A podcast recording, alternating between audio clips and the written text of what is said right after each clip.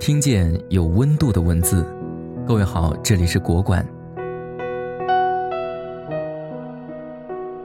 梭罗说：“多余的财富只能购买多余的东西，人的灵魂必须的东西是不需要花钱购买的。”不久前，日本政府观光局也公布了2015年海外游客访日的一组统计数据，其中中国游客从人数到消费额都位居榜首。二零一五年访日中国游客四百九十九万人，共计消费一兆四千一百七十四亿日元，约合人民币七百九十二亿元，人均消费二十八点三八万日元，约合人民币一点六万元。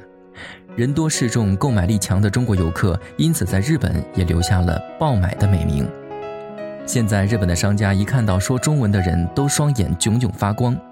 每一位中国游客都是一只可以自行移动的钱包，塞满了钞票和购买欲，正鼓鼓囊囊地朝他们奔过去。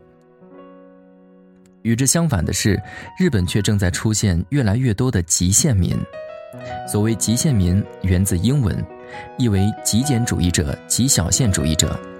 它的特征是舍弃一切可有可无的东西，只保留极小限的生活物品。极限民们的理念是最小限的物品，最大限的幸福。极限民们的口号是：我们不再需要物品。日本的极限民概念值得我们深思。当然，国外的不少富豪不是我们想象中的骄奢淫逸、灯红酒绿。就像扎克伯格曾在 Facebook 上晒出他的衣柜，衣柜里挂满了一模一样的圆领灰色短袖 T 恤和黑色外套。他说。我尽量不做任何对于社会毫无贡献的决定，其实这是基于心理学的理论基础的。每天决定吃什么、穿什么这类小事，不断重复就会消耗能量。在日常生活的小事上消耗能量，会令我感觉到自己没有在工作。只有提供最高的服务，将十亿以上的人联系起来，才是我更应该做的事。很明显，扎克伯格将物质生活极小限化，将有更多自由的时间去做真正有意义的事。其实不止在国外，物质极简在中国也有一个词与之旗鼓相当，淡泊。遗憾的是，我们都明白淡泊的好，大多数时候却不能不争。天下熙熙，皆为利来；天下攘攘，皆为利往。更何况，这是个拜物教大行其道的时代，这是个凡事都可用资本衡量的时代。可是，也正因为如此，我们才奢谈淡泊。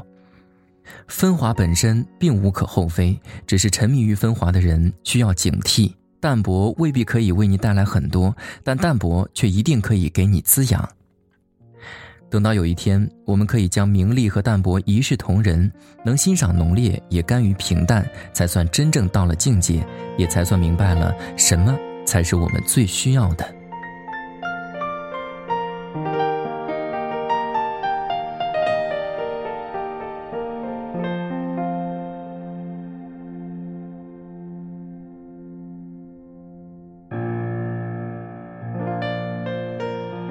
每一次结束都是下一次开始，感谢收听，明天同一时间，国馆见。